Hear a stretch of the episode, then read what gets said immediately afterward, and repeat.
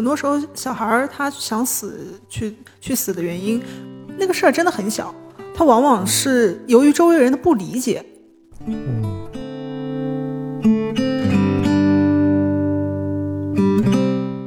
你在揣测你真正面对死亡时候，或者说你以为能够从容的面对它，是一种狂妄。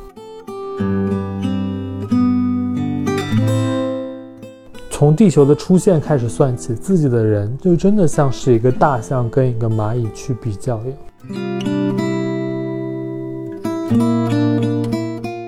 就记住他们死亡吧，我觉得就是不能让有一些人的死亡成为空白。大家好，欢迎收听哄你伤心。没错，这期的主题是我们一起来谈谈死亡，所以可能很难呃哄你开心了，可能还会勾起一些你的伤心事。不过呢，如果你正好需要一个情绪的宣泄口，也许可以让我们来陪伴你。听完这期，放肆的大哭一场，然后咱们擦掉眼泪，还是一条好汉哈。那呃，首先今天的嘉宾跟大家打个招呼吧。大家好，我是正在喝满瓶巴乐普的小九。大家好，我是刚吃完黑松露巧克力颗送的你酸。大家好，我是啥也没吃的一颗菜。好，这期我感觉我们是找了四个丧逼过来聊这个话题哈，因为我们四个应该都有过就是想死的念头，是不是？我上次听完栓姐说她小的时候甚至还去买安眠药，付出了行动，我震惊了。我其实从很小的时候就是。一直很想死，不知道为什么，就总之这个就是我从小到大类似就有的一个念头。然后刚才蔡姐说到的那个买安眠药，是我小学可能三四年级或者四五年级时候的事情，我忘了当时具体的那个导火索是什么。总之就是我把我的那个仅有的一百元的积蓄压在了床底下，然后。拿着剩下的另外一百块钱去药店，就是跟那个药店的阿姨说我想买安眠药，然后那个药店阿姨就是说，呃，类似你这个小孩在这说什么疯话，或者是你你没有大人来带你，你买不了这个东西，你赶紧走吧。然后我就出药店正常就上学了，然后等上完学回来，就是可能当时让你那么伤心的事情，就你暂时忘记了，我就忘了这回事儿，直到有一天。可能比如大概过了一两个礼拜啊，然后我妈突然从床就是整理那个床铺的时候，突然翻出来一百块钱，就说这钱是谁放在这儿的？然后我说是我放的，他们还不信，然后问我你为啥把钱放这儿，我也没说。那你我很好奇，就是你的是受到原生家庭的影响吗？你的不开心、想死的这种念头，我觉得是吧？就是我就小时候，比如说我爸妈吵架，然后你会觉得是你的问题，然后你会觉得要是你不在了，你的爸妈就不会吵架。对，然后包括有时候像他们。呃，我妈是跟跟我爸吵完架之后特别生气，可能会跟你说一些口不择言的话。我跟三姐差不多时间想死，就是也是三四年级的时候，就是我那时候觉得想死，然后还去 QQ。找那种就个性签名有写关于死亡的人，我就想跟他们讨论一下，就是为什么想死。那你会找那些就是说什么“此人已死，有事烧纸”这样 的个性签名？就以前 QQ 有一个搜索功能嘛，你搜了一下可以看到个性签名，或者是他的那个名昵称里边有关于“死”这个字，然后我就随便加了一下在线的那些网友，然后当时我可能小学，但加了一些什么二十来岁的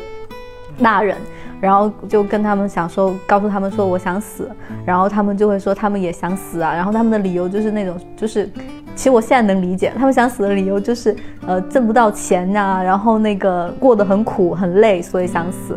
但当时我就觉得这些理由太肤浅了，太无聊了。我当时觉得我想死这件事情是一个严肃的哲学命题，我就觉得我不知道为什么人要活着。我觉得我当时的影响是因为，比如说你看新闻的时候，你会看到世界战争。你会看到那种同性残杀，然后你你在小学的时候，我班里是有那种校园暴力的，然后我就觉得活就世界很黑暗，然后我就挺不开心的，我挺不快乐的，我就觉得不知道为什么要活在这样子一个世界，所以这是我。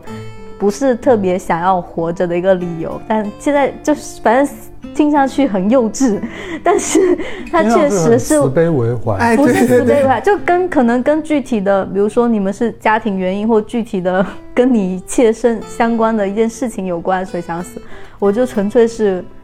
虚无的想死。然后我当时跟我聊天的哥哥有一个就提到说，一般想死的小孩。或你有自杀都是因为就是原生家庭的一些伤害啥的，然后我就说没有啊，我家里挺幸福的。有些人的丧，他可能跟他的成长环境有关系，但我有时候觉得我可能就出厂设置有一点点问题。就是人生基因里面 DNA 带着的。嗯，我最想死的时候是高中的时候，我初中是经受过校园暴力嘛，就是可能会有一些粉丝听到，就是我也写过这些故事，但我觉得我高中是最想死的时候，那时候是比较怎么说，得不到家里人的支持和理解吧。就是我在高中的时候是诊断出了抑郁症的，就是我妈骗我，我妈我妈骗我说要去杭州第七人民医院，就是精神病院有的，就是去检测那个每个城市都有那么一个医院，是那个精神病院。去检测睡眠障碍的问题，因为我确实有睡眠障碍嘛。然后，但是他转头就把我挂的那个号就不是睡眠障碍的那个号，就是能让你拿出一个诊断书，上面是告诉你是抑郁的那个。哎那你妈还挺不容易的，就是在你那个时候，抑郁症这个事情应该还没有那么，就像现在。家长是想要隐瞒这种对对对事实，不会想要把你当成一个得了抑郁症的小孩。但我确实那时候表现还蛮夸张的，我可以一个学期不跟我家里人说一句话，就是当哑巴。后来你是怎么就是治好了？治好主要就是离开了家了，就是上了大学之后，我的症状慢慢变好，我现在成为了活活成了一个正常人。对，但当时这件事对我造成伤害，其实我觉得是比我原先的状态会更大的，因为我一直觉得这件事就是我人生里迈不过的一道坎，就是我妈妈骗了我。对吧？就是这件事对我来说影响很大。就从那之后，我会从最开始可能是只是有点抑郁、有点悲伤的那种状态，变成了我确实想去想过要死掉、想一了百了的这么一个状态。就是我高中回老家的时候，我找到了一条河，那条河的名字好像叫彩虹河吧，是这个，我把它写在了写在了一本书，那本书的一本笔记本，那本笔记本好像是买《从你的全世界路过》这本书附赠的一个笔记本。对，我把我的遗书写在里面，但是我一直把它放在我家里的书架上。我我有期待说我妈能不能看见啥的，但后面这本书不见了，我也不知道我妈有没有翻看里面的内容。嗯，我就在里面写说，如果我以后有一天不见了，你们可以到这个河里面捞一捞我。嗯那条河还在吗？我不知道，彩虹河这名字我也是刚刚随便编的，但反正就是大概是，我还。在想这个河很配你，但但应该就是这个名字，但我印象可能不太清楚。反正是一个名字很美好的一条河。嗯就经常看到有消息说中国的那个青少年自杀率是全世界第一。不过这个数据就是我没有找到，就是有东西可以，对对对，有数据可以支持。嗯，但确实数量不少。嗯，那个呃，自杀是青少年死亡的大概第四、第五个原因排名。嗯，唉我觉得我学业上和课业上的压力，主要是来自于我父母给我的，就是不是那个学业课业主直接的压力，因为我我爸我妈在所有人眼里，他们是非常好的爸爸和非常好的妈妈，因为我是在杭州上学，我老家在温州嘛，就是我妈妈每周她要坐四个小时的动车来给我做饭，哇，对，所以就你现在你现在听到你也会哇一声，就是他四个小时，周末周五到周五过来，然后周日再回家，对，就所有人都觉得她是非常好的妈妈，然后所有人都在说你要好好学习，要对得起她的什么付出，就越来越觉得这是一件很沉重的爱。但当时就哪怕你跟你你跟自己的爸妈说说你们不要再这样了，这会给我很大的压力。但对他们来说，他们是非常不理解的嘛，他们都可能会觉得说我们都已经付出这么多了，为什么你还却在想这种其他的事？嗯，确实，就是很多时候小孩儿他想死去去死的原因，那个事儿真的很小，他往往是由于周围人的不理解。对，比如说像什么呃，爸妈不让他玩手机了，然后他早恋被训斥了，或者是什么考了倒数害怕被骂，就是你把它放到一个漫长的一个人生的维度去看的话，其实是很小的事，你可以挺过去的。我不知道我这么说会不会有点武断，会不会觉得不近人情啊？小孩当下来，对对对那件事就是他最天大大的的事儿一件事情啊。对，就是他以为自己的整个世界就是这样子。像我刚才，比如说，我觉得之前那些经历，我都我都这么大人了，我就是能很好的理解，比如当时他他为什么会说那种话，但你现在让我想起来，我就是会哭，就是没办法。而且我觉得像小九的妈妈比较好的一点是，她还知道，比如像抑郁症这件事情，我妈我觉得对这些就是完全没有。没有了解，也没有知觉。就在我后来长大，应该是我上大学的时候，有一天他在干嘛我忘了，我就坐在那儿，我突然就问他，我说：“你觉得我小时候过得开心吗？”他说：“你一个小孩，你有啥不开心的呀？”然后我说：“呃，比如类似类似我怎么怎么样，就是稍微剖白了一点内心。”但他就是觉得非常理解不了，他就是觉得啊，那你有什么事情你就解决事情就得了呗。我妈就觉得一个正常人就不应该想到这些事情，嗯。大概是这种，我我记得小时候，我妈还有对我有很明确的指责，类似说你就是不正常。但是后来我想通了，就是我觉得如果我现在再遇到什么困难的事情的话，我不会再想去死了。就我觉得活着真的不容易。说句难听的，人活着就是要受苦的。可是我我跟你讲，我相反，我我我后来发现，我小时候的价值观，我到现在还是我的价值观，就感觉我这么多年其实没有长进。就是我小时候想死的理由，跟我现在还是觉得想死的理由差不多，而且我现在是靠逃避这个问题去活着。但说真的，就是我觉得，如果一个人他已经坚强到连死都不怕的话，他完全应该尝试用这个坚强去活下去。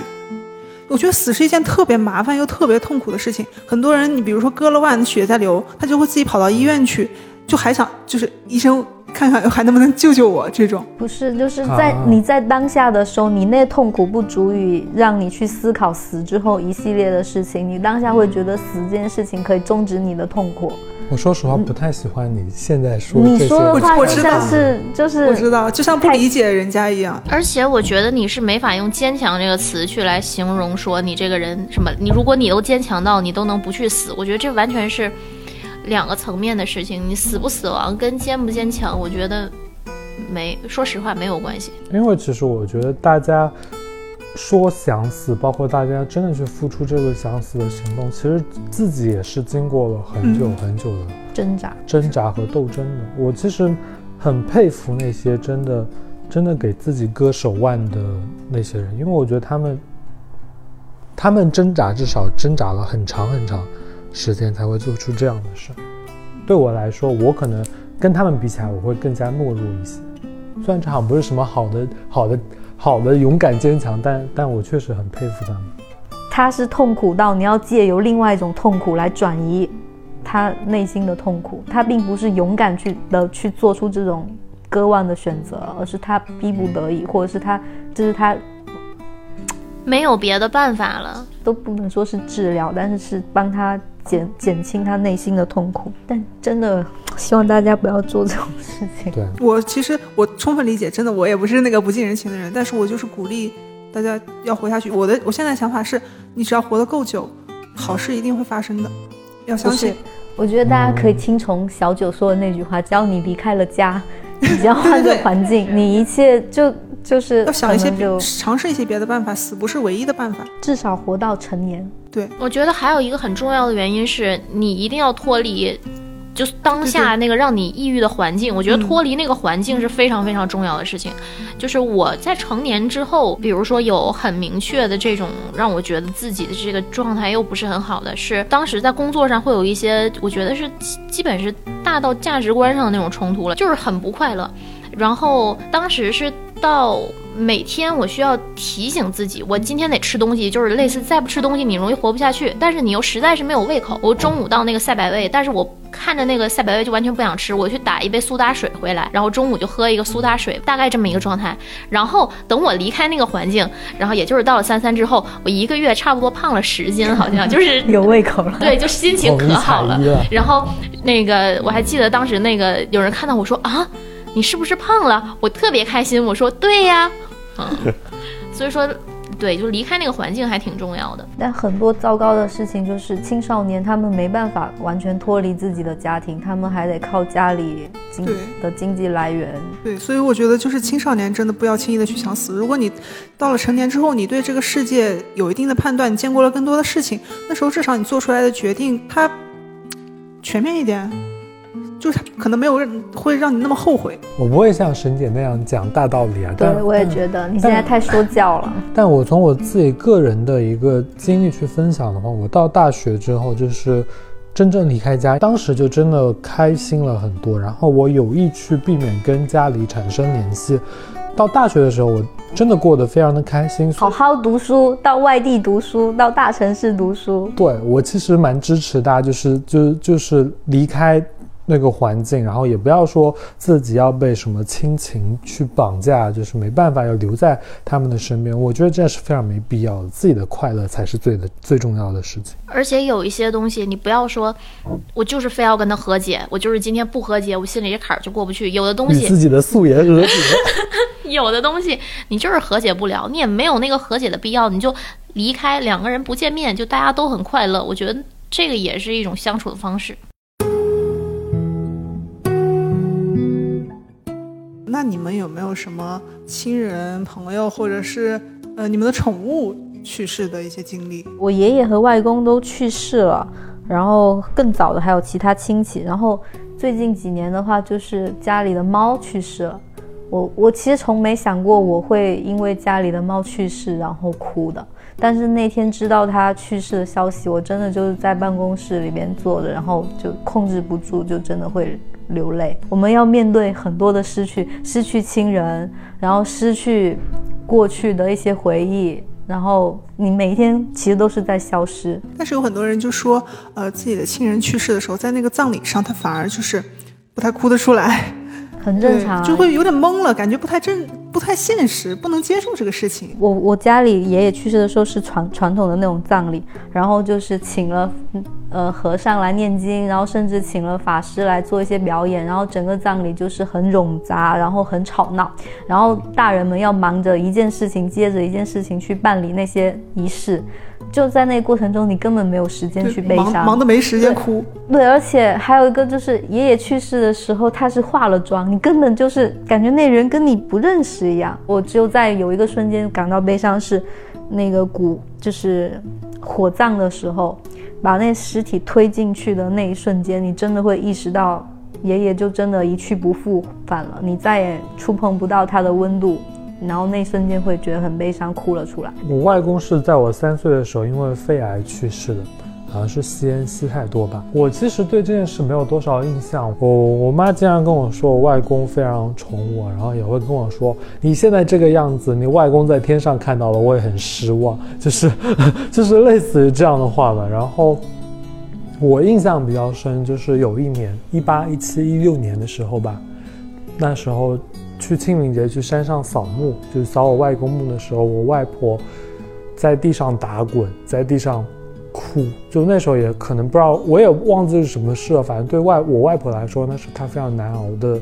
一段时间吧，那一年吧可能。然后她就她就把这个压力什么就全部都在我外公的坟前释放出来了。那你们有跟家里面人坦诚的讨论过死亡这个问题吗？我有给我妈写过邮件，说我想过自杀这件事情，我希望他能够知道我是一个怎样的人，所以我就很坦诚把他告诉他说我想死这件事情。然后说了之后呢，他就会反应还蛮大的，他就会很伤心、很心痛。他不懂你为什么会想死，他会觉得我我们给你的生活这么好，然后也没无忧无虑，你怎么会想死呢？然后会怀疑是不是自己的问题，是不是自己的错？为什么教育出了这样子一个不正常的女孩？我妈妈之前乳腺癌嘛，然后按照医学上，她就先她治疗了，然后现在是有一个存活率的问题。医生说，就是如果恢复得好，能够活过一个六年又一个六年，然后。去年刚好是一个六年嘛，那这件事情我们也没有聊。就我的死，我会跟他聊，但他要死这件事情，他不会跟你聊。我觉得我还挺希望，就以后如果家里真的出什么事儿的话，我希望我回去跟我父母聊一聊。就比如说我父母如果生病的话，就是有一种未雨绸缪的感觉吧，不至于到时候很慌乱，大家都没有一个准备，就有点像那个想安乐死的人，他在决定这件事情之前，他会去办一些 party 啊，把他想见的人都见一遍啊，他是一个呃跟人生的告别这种感觉，做好准备。因为我外婆是一个蛮虔诚的基督教徒嘛，我觉得大家都不太能理解我的外，因为我外婆可能确实是她会每天都希望大家都去信信基督，希望大家去教会听那个祷告，对，然后就是就是我的家里人，其他人大家都会觉得非常的厌烦，就会对她有一些抵触情绪，因为基督教里有一句话就是说信基督得永生嘛，他也是希望自己能在活的时候看到。自己的所有的亲朋好友，自己的所有的亲人，自己的后辈们可以上天堂，而不是下地狱。那如果大家都不信，大家都会下地狱，就除了只有他会上天堂。嗯，就所以，我我开始理解他的想法之后，我也会。骗他说我是我我我信基督，我骗他说我在北京加入了一个很好的基督教会，我已经我已经接受了洗礼，然后我外婆不会听到，然后我外婆对我非常的放心，然后我也每周就是在在老家，我也每周会陪她去教会，但是他因为其他人就包括大人小孩，有些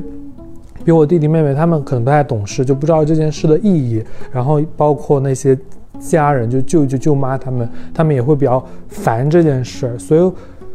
我外婆就我能感受到，她到现在她都是活在这种就是怎么办？只有我和我的大外孙会上天堂，其他人都会下地狱这么一个忧虑里面。但我觉得这样很好，就是大家去直面这个死亡的问题的时候，反而会让你在活着的时候少了那么一些遗憾。就比如说有一天你外婆出了什么事儿的话，那。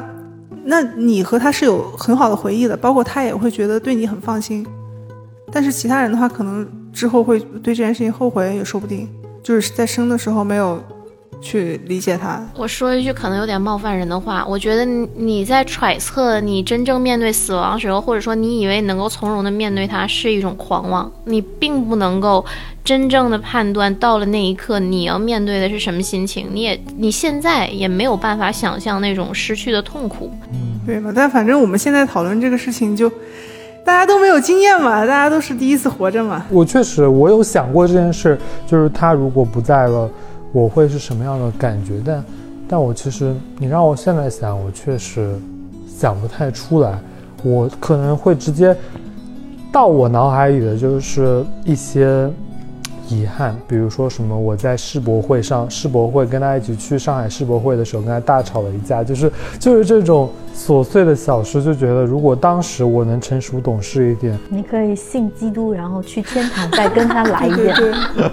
叫你们信是不是希望跟你们团聚？如 果如果耶稣是真的，我希望他能体谅我的心情。就是我不是真的想信，但是我想为我的外婆信信，而让我而而让我上天堂。我觉得能理解，我觉得能理解。我在想，就是我小时候，我妈就有一天骗我说她得了很严重的病，她就快死了。然后那个时候我好像还上小学一二年级，我就默默的哭。然后我妈发现我哭了一整晚之后，她就觉得很好笑，就觉得这个小孩真好骗啊！你妈竟然。是笑，你妈是那种，是那种，大家都很羡慕、想要拥有的那种小孩妈妈。虽然我自己有想过，比如说我我活不活，或者我死不死，但是你要是想到你身边有亲人离开你，跟你就是这种还是不一样的。就是说，你知道他们离开之后，你肯定会很伤心。那假设说你换过来想，假设你真死了，他们也很伤心。但是你在那个情况下，你在那种。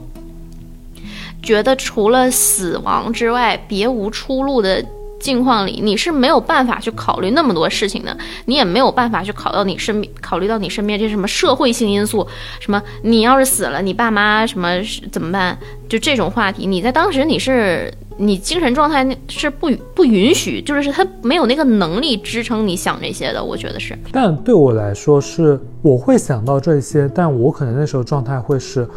那我死了，就他他们爱死爱活是他们的事儿，但我现在就是很想要去死，就是我是能考虑到，因为我相信我，我死了，我妈肯定也会跟着死，但是，但是，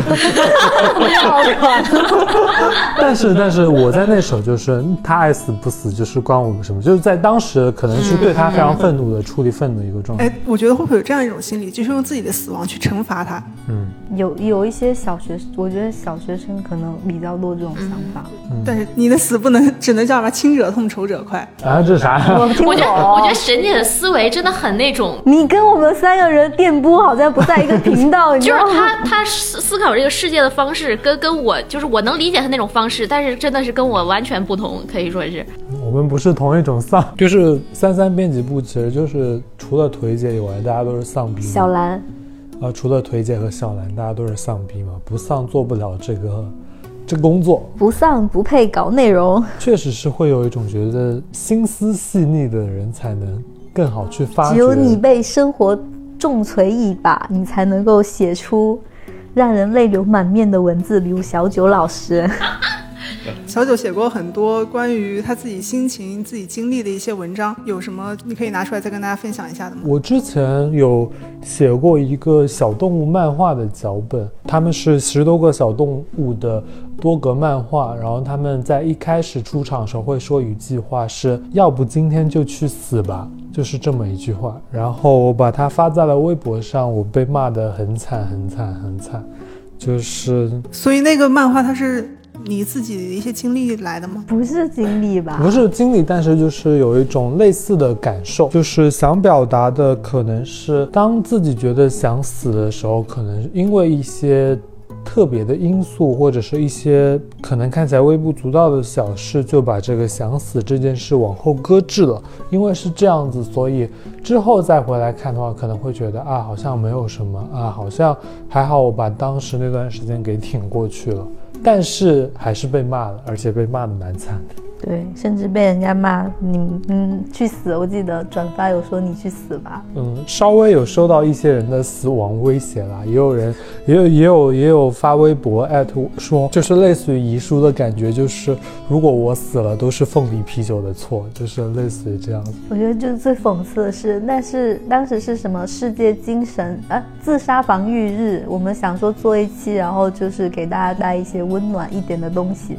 嗯，然后没想到做完这期之后，老就是反报反倒是被网暴，被人家说你们去死吧，而且就让另外两让两个主创的心灵都受到了创伤。不过，不过我后来回头看了看，我确实有觉得，可能是大家对这个死亡的看法，对这件事的看法，太包括严肃了，对，就不是，我是觉得不是太严肃，就是每个人的想法都是不太一样的。有些人哦希望把死亡当做一件非常严肃的事情，所以接受不了我们用，呃，可能用一个比较开玩笑、比较治愈的漫画形式去表达出这样的内容。就是确实有在里面受到一些教训和一些收获，就是我的死亡是我的死亡，别人的死亡是别人的死亡，就是会有这样的感觉。完了，我突然觉得我们这期发出来会不会也被收到一些死亡威胁？哎应该 好害怕呀！所以我其实不太能理解，把自杀当做就是那个罪是美国吧，就是自杀是一种罪。我对其实我不太能理基解基。督教就是呀、有些地方的自杀它是它是犯罪的，所以在那个什么。呃，WHO 的自杀率的统计里面，它有些地方是偏低，呃，普遍是偏低；有些地方它因为一些宗教啊或者法律的因素，它更低。我觉得像基督教的这个我能理解，就是因为他们自杀了之后，你就是要下地狱嘛。就是这些教义都是让人家去就是珍惜生命嘛，因为相当于你生命天给你的，或者是你父母给你的，然后你自杀这件事情，显得是你很不珍惜这个生命。在我看来，任何人没有资格做这种评价，说什么，比如说你还有什么什么事情没考虑，你怎么能就这么死了？就是这个其实是跟我当时看的一本书，我觉得它很好的说明了为什么一个人的死，他决定放弃生命是他自己一个人的事情。这件这本书叫《独自迈向生命的尽头》，就这本书其实它是讲就是自杀的合理性，然后包括现在很多人其实会呃就是污名化自杀，就觉得这个人啊你软弱，你无能，你没有办法面对这些你的问题，你怎么不坚强一点去把它解决了？就是呃逃避这这种词去形容一个自杀的人，就是这种指责是怎么讲呢？我觉得是非常不人道的。其实我们对别人死亡的干预有一个部分，就是他担心你做出的那个决策是错的，他相当于帮你按一个给一个暂停键，让你再思考一下，说你要不要就是重新想一下，你到底是不是真的想要了结自己的生命。但我觉得安乐死是我们可以讨论的。就安乐死其实是对于针对一些，就比如说你身体已经就有很多病痛的一些老人，做一个临终，我我觉得其实有点像临终关怀，然后给予他一种说你可以选择不再继续活着的权利。所以安乐死它是有一套特别麻烦的那个体系，它评估你能不能去死。但我觉得这这我我挺支持安乐死的。嗯，安乐死里面有有几个事情，就是当时争论还挺大的，比如前两年那个琼瑶的丈夫，呃，他就是好像是没有什么意识了吧，失去意识，但是她的生命体征就还能活下去，然后她琼瑶就跟她丈夫的子女产生了冲突，因为她丈夫清醒的时候说的是，当我就是身体状况非常糟糕的时候，让我去安乐死，然后琼瑶就说，呃但是你现在已经没有意识了，她就觉得已经到那个程度了。对对对，所以争论还是蛮大的。还有之前有一个台湾的主播叫傅达人，就是看上去蛮精神的一个老头，但是他当时得癌症了，非常痛苦，他就去了是瑞士瑞士还是瑞典，反正就是北欧国家才有安乐死。但是在那边他的规定也非常的严，就比如说那个富达人他去他去安乐死，他其实叫协助自杀，就是安乐死是叫什么 insu insancy 什么东西，就一个那个英文单词，然后协助自杀是叫 assisted suicide，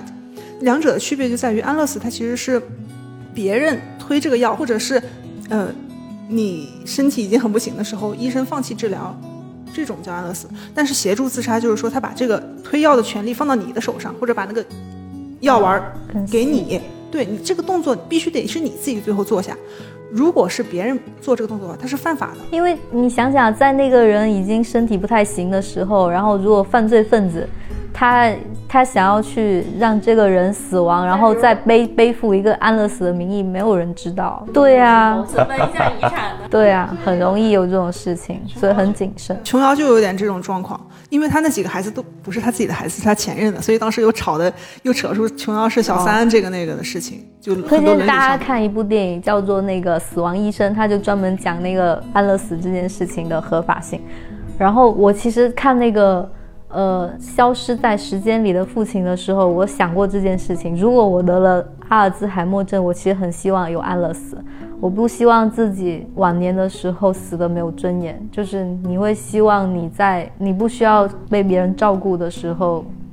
能够得到安乐死。但是那个时候你你已经那情况就是做不了主了，你哪怕事先立了什么提么，前立没有，没有用。这个因为医学就在我们国家，它是要求你必须抢救到最后一刻的，你前面立我知道没有用。，我所以我想是这样想，但国家我们现在都不能够那个安乐死啊，嗯，而且子女那边的话，他会有非常沉重的负担。没有子女，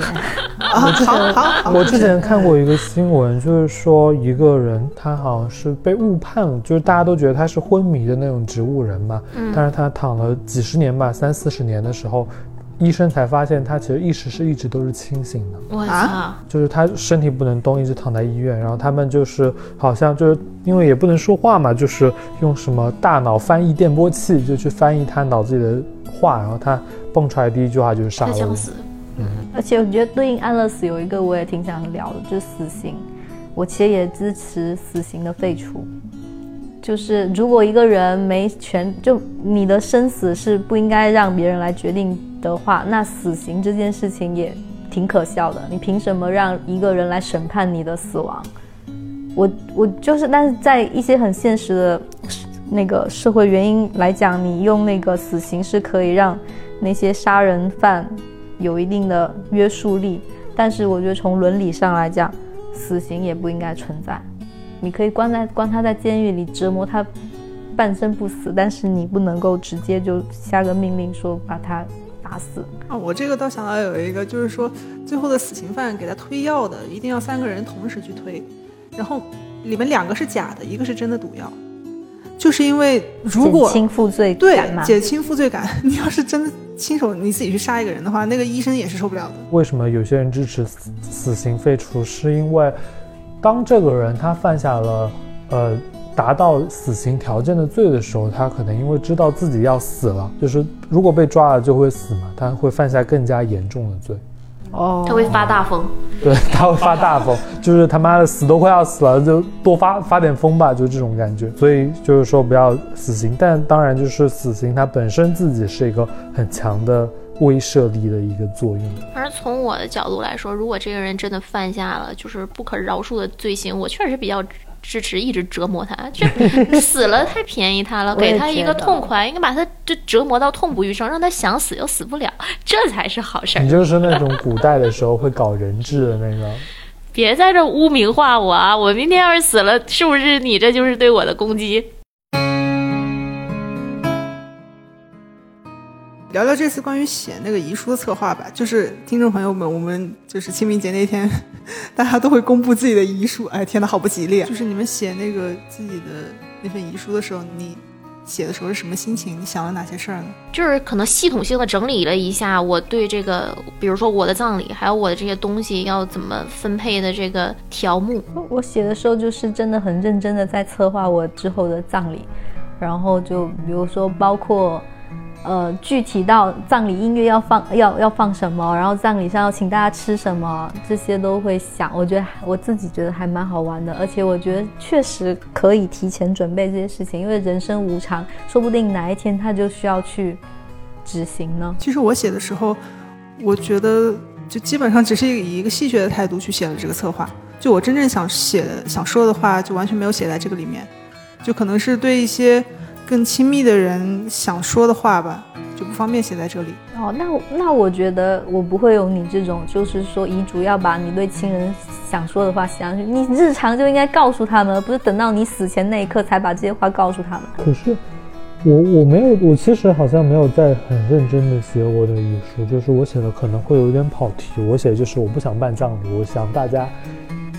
如果就是想把葬礼换成大家去欢乐谷一日游。这挺好的呀，这就是你对死死之后世界的构想。我今天早上写的时候，我觉得有点残忍，因为感觉这是对我人生的最后一次复盘。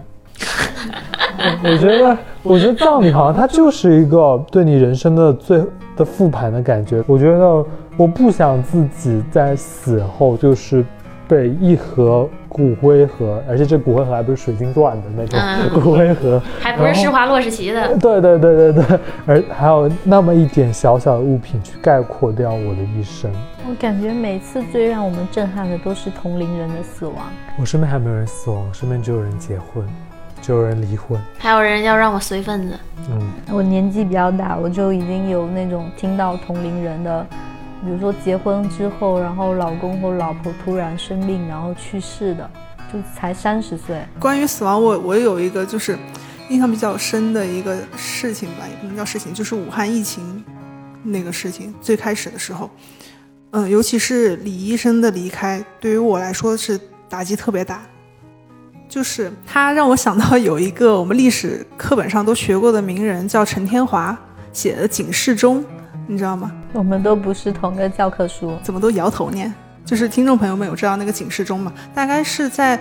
呃，差不多叫什么，推翻清政府的时候，那个时期出现的一个人，然后他就希望用自己的死来震醒国人，让他们意识到自己的呃不足缺陷，然后振奋这个民族的脊梁骨这种感觉，他就投海自尽了。然后当他当时的死确实是有激励到一些国人去投身到这个革命当中的。我不知道为什么，就是李医生的离开，就是让我有一点想到这个事情。但是，呃，我觉得在今天再发生这样的事情的可能性已经不大了。不是说，不是说大家不愿意为了大义去死，而是说这个死它已经不能够激起人们心中的震荡，或者说激起了这个震荡，它也没有什么效果。对我就印象很深，那天晚上我我觉得几乎是整个中国全部都笼罩在那个就是为李医生的那个事情伤心的那个环境里面，就觉得大家那天肯定或多或少都流了眼泪。就是如果不是在武汉发生这个疫情的话，我可能阿叶老师是武汉人，不是不是武汉上大大学学。对，对，因为这个事情离我太近了。那个时候我回到了家，我就觉得我有点罪恶感，为什么是我平平安安的在这里？然后我的老师、我的同学们有离开的吗？没有离开，但是在那里很 你笑什么笑啊？这么严肃，对不起没。有啦，就是就是生活过得很苦，然后我们在那边可能只是出不了门，心情上比较压抑。他们在那边可能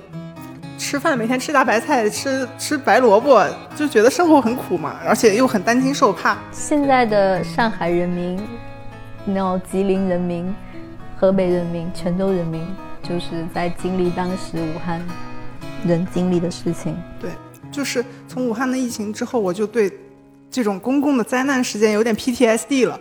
就比如说哦像现在的这个空难，其实我我很想关注它到底发展到什么程度了，我想知道它这个调查结果到底有没有出来。但是每天那个热搜我就不敢点进去看，我怕让自己的心情回到那个时候的状态，回到疫情时候的状态。我对这种出于天灾啊，或者是你没有办法控制的这些不可抗力出现的这种悲剧，我可能就是没有非常强烈的心情上的起伏。就是包括像李医生那件事情，我最生气的，也或者说给我影响最大的，其实是就后来对他那个抢救，包括宣布他死亡时间这件事情，这个是这事儿，我当时真的很生气。我还记得整天在那个微博小号像愤青一样转发各种那个微博，但是呃，我觉得出于人祸的，或者说是出于人为因素的，是我很难原谅的。但是如果是天灾的话，那我觉得只是概率问题。就咱们活在世上，是吧？渺渺一粟，那就你不知道你要迎接什么。我离死亡最近的一次是温州的那个永温高铁吧，因为我我平常坐的就是那个动车嘛，就是从我家到杭州，因为我是在杭州上初高中的嘛，然后我是坐高铁，就坐是那班高铁，然后那段时间正好是放暑假的时候，我就是坐高铁去初中，大家一起在初中就是在学校集合，一起去欧洲玩，然后我是在欧洲。的时候，就是看到这么个新闻，就是我坐那个高铁的，过了两三个星期发生的这么一件事儿，那还挺近的。那你当时害怕不？这不是害怕吗？我我不知道该，就对我自己个人没有这种害怕、侥幸的感觉，但就觉得，哎，嗯，但大家当时也是蛮愤怒嘛，就是因为不是那句什么“不管你信不信，反正我是嗯，反正我信了。对这句话是愤怒。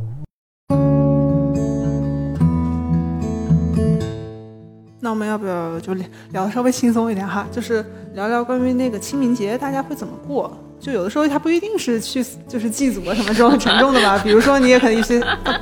为什么要笑？清明节我不过，对呀、就是我们聚在一起聊清明节怎么过，这难道不是就是阴间墓地里会发生的事情吗？没就感觉好像我们在不是就不是说不吉利啊，就是觉得这场面很好笑，就感觉就是传统节日里边，清明就是一般是扫墓嘛，但是在我就就我家那我家里的话，一般扫墓是冬至，然后清明反倒没扫墓，但是我们会吃一种食物叫春饼，就相当于春天大家出去踏青啊这种。我们不过。你们不不扫个墓什么的吗？我就小学的时候去组织什么给先烈扫墓，剩下的话哦，对哦，对对提醒到我们。还一定要你自己叠一朵小白花。啊，这个倒没要求我们，我们就是不知道，没没怎么深入讨论过这个话题。我们家也没有这种集体活动，我们家每年就是春节的时候会，就是拜祭拜一下先祖，然后是放上一些供果，然后就出来吃饭了。我就我还蛮讨厌清明，我小时候就蛮讨厌，因为就是就是已经是在城市长大的人了嘛，但是你在清明节的时候，你还是要回到农村，就是在农村过两天，没有没有网络的生活，因为我爸我妈是不同的村子嘛，就一天去我爸的村子，一天去我妈的村子，就是就是去他们的那个山上去扫墓，但因为我也说了，我除了我外公是。我三岁的时候离开的，其他死的人我压根儿就不知道名字叫啥，就是见也没见过，关系也分不清，就有时候都不知道这个墓里面供着的是谁。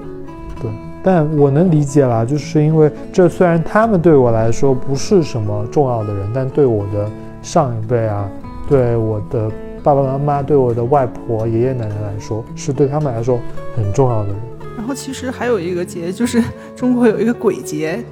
七呃七月半，中元节中元节，但其实两个是很不一样。清明节其实是相当于我们是去祭拜祖先，但中元节相当于是我们是去喂饱阴间的流浪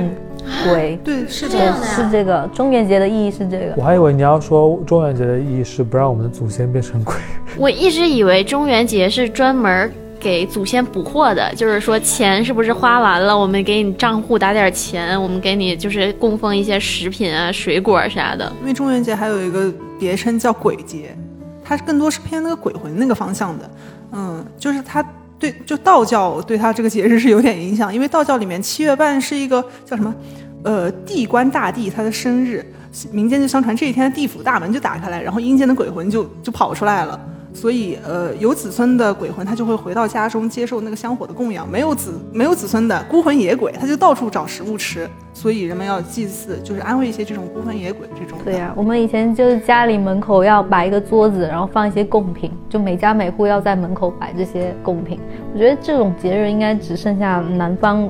一些比较传统的城市那个地区会记会这么做。然后在别的一些国家，他们其实也有类似的一些节日嘛，比如说像那个叫什么盂兰盆节，佛教里面的一个节日，它其实跟鬼节是同一天，它大概意思也是差不多，呃，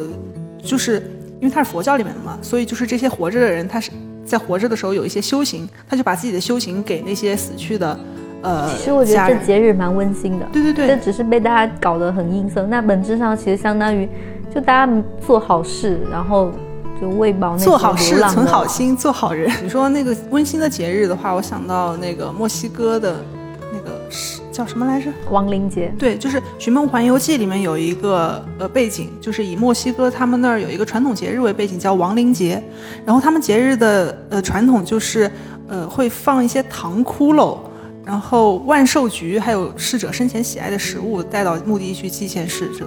这样子。然后那个电影里面就很很温馨嘛，因为那个万寿菊它当时铺成了一条长长的那个桥梁，就好漂亮，流光溢彩那种感觉。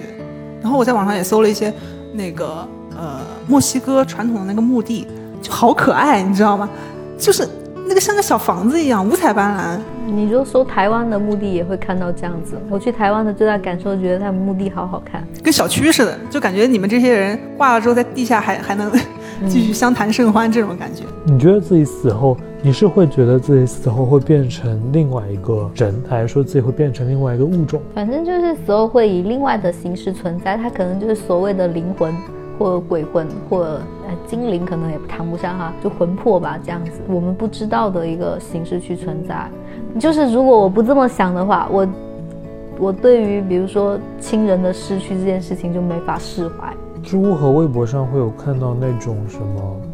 就是怀念家里人的，就是说什么自己什么爷爷奶奶、外公外婆去世了，然后变成一只蝴蝶，什么，嗯就是在去世的几天，突然家里飞来了一只蝴蝶，然后待了很久，然后很久之后才慢慢飞走的那种。嗯，还蛮安慰的。当你看到了这么多同样的故事的时候，可能会稍微觉得啊，有可能真的是真的，就是死后变成一只昆虫什么。香妃娘娘变成蝴蝶飞走了，但我自己我自己去思考这件事儿的时候，我其实还蛮不愿意自己变成一只蝴蝶。你可以想象变成别的，就是如果不能投胎转世变成一个昆虫，变成一只被人猪，变成一只二十二十一天长大、生出四十二只翅膀的鸡，我接受不了，对吧？但是你说如果真的转世投胎不能变成人，变成这些是非常有可能的。但是当你变成人的时候，你也希望自己不是那种贫民窟里长大的不然。这辈子都过这么苦了，下辈子更苦，这谁受得了啊？所以不是一般就是说在世的时候多修点功德，来世才能够投个好人家。对啊，所以就确实感觉这是确实，所以现在确实有在抱着这样的想法，就是做好事，做好事。太好。我是希望我死后能够像那个 Coco 里面那个场景，就是大家虽然是鬼魂，但是还是一帮人在一起快乐的过着一个生活，在另外一个世界过的生活。那个电影里面就是对于死亡这件事情没有很悲伤，它反而是一种比较快乐，然后很温馨的感觉，一家人还在一起，这也是我理想中比较温馨的一个状，呃，比较理想的一个状态吧，就是用那种温馨啊、温暖去替代那种纯粹的悲伤。但我无法理解，我觉得死亡它就是一件悲伤的事，哪怕你死了之后，你死亡，你可以跟死去的人变成一大家子，就是我也看过 Coco 嘛，但我觉得，那你还是会跟你在世的爱着的人分别啊，对，这对我来说是一件难过的事。我觉得，哪怕你死后在天上过得这么开心，但你还是跟那些人分开了。嗯，阴阳两隔那。除非大家也都死掉，对吧？而且大家还要都在天堂才可以。而且我说实话，我现在想活着，就是并不是说因为找到了活着的意义才好好活着，而是害怕死亡，所以才不想死，所以才活着。这也是两种不同的一个态度吧。我是逃避死这件事情，然后我现在就觉得你吃好一日三餐，然后你看看花花草草、树木那些东西，然后像惯性一样活下去。因为我觉得在很多人里，在很多人听起来就是你说什么好好活着啊这种话，嗯，对他们来说无关痛痒。对，好好活着这四个字太轻松了。嗯，嗯，我我主要是担心这个。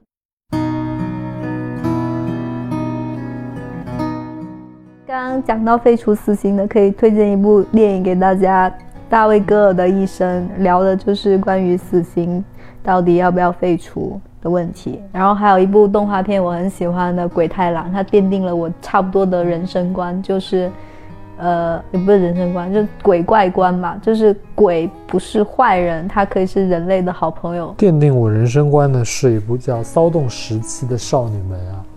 这个动漫，它真的，我我是一九年看到它，看到它之后，我的人生就发发生了改变。里面有一段话，它是这么说的：把地球诞生之后的历史当做一年，人类诞生之后才过了十一分钟。既然如此，如果是我一个人的性命，别说是明天死，根本是已经升天了。就听起来可能有点晦涩，但大概就是表达一种人生真的非常的短暂这么一个想法。就确实，如果你看在这么漫漫长河，把自己和地球的出现到从地球的出现开始算起，自己的人就真的像是一个大象跟一个蚂蚁去比较。可能从某种角度上来说，这会让你正在经历的痛苦显得不那么漫长，就因为自己真的只是沧海一粟。我没有什么奠定我人生观的东西，我是，但我最近几年也是经历了一些事情，然后让我的这个生活观念发生了巨大的变化。最近我比较喜欢解决问题哈，最近那个我黑化了，就是《甄嬛回宫》了。有一本我非常喜欢的书啊，是陈嘉映写的，叫《何为良好生活》。它其实里边不是探讨说什么生啊死啊这些问题，就是它是一本讲伦理学的书。但是其中有一个章节，我觉得，嗯，也是对很多不能理解说有人要自杀，或者说是对于所所谓这个抑郁状况的理解是有帮助的。我觉得这个章节叫“屈原需要心理治疗吗？”就是按我们现在的观点，或者说根据现在的心理学研究，这屈原都自杀了，他毫无疑问他有重度抑郁。但是就是他里边的一句原话，我摘抄出来啊，叫“不存在与伦理生活相隔离的心理健康标准”，就是不是所有人都把开朗、快乐、健康当做最高的目标的。就是说，屈原在那个时代的那种不快乐，是他之所以为屈原。就换句话说，你可以把它理解成一个天才，这是他的一个有机组成部分。你不能把这个隔离来看。你如果给他吃药，你说像治疗抑郁症一样治疗他，然后让他的那些就把他那些感感官关闭了，他是感觉不到那种痛苦，但是他也没有任何就是怎么讲，你不能说创作上的能力吧。总之就是变成了一个像我们这样平庸的人。我觉得这也挺就是那些不好的、想要轻生的这种情绪，也是自己的一个组成部分，也成为了你的一个特点。咱不是清明节放这期是吗？差不多这个时间节点，嗯，清明节其实本，质上还是追忆，对，就是逝去的人，就是为他们，祈福。嗯，也不是祈，反我不知道叫祈福，就记住他们死亡吧。我觉得，就是不能让有一些人的死亡成为空白。我们在讨论死亡这个话题的时候，我想的是，因为意识到人的生命是有限的，所以我可能会在活着的时候去做更多事情，比如说去修复一些和别人的关系，能够尽力把这个活的时间给活好。我觉得这个是谈论死亡的意义之一。活着的时候相爱吧。Remember me. 最后，我们对此次空难中遇难的人们表达最深重的哀悼，愿逝者安息。嗯，希望能够尽快看到调查结果，这是对逝者、对家属、对公众最好的安慰。如果你喜欢我们的节目，别忘了在小宇宙、喜马拉雅、网易云音乐关注我们。那么今天就聊到这儿吧，跟大家说个再见，拜拜拜拜。Remember me. Though I have to travel far, remember me. Each time you hear a sad guitar, Know that I'm with you the only way that I can be. Until you're in my arms again. Breathe.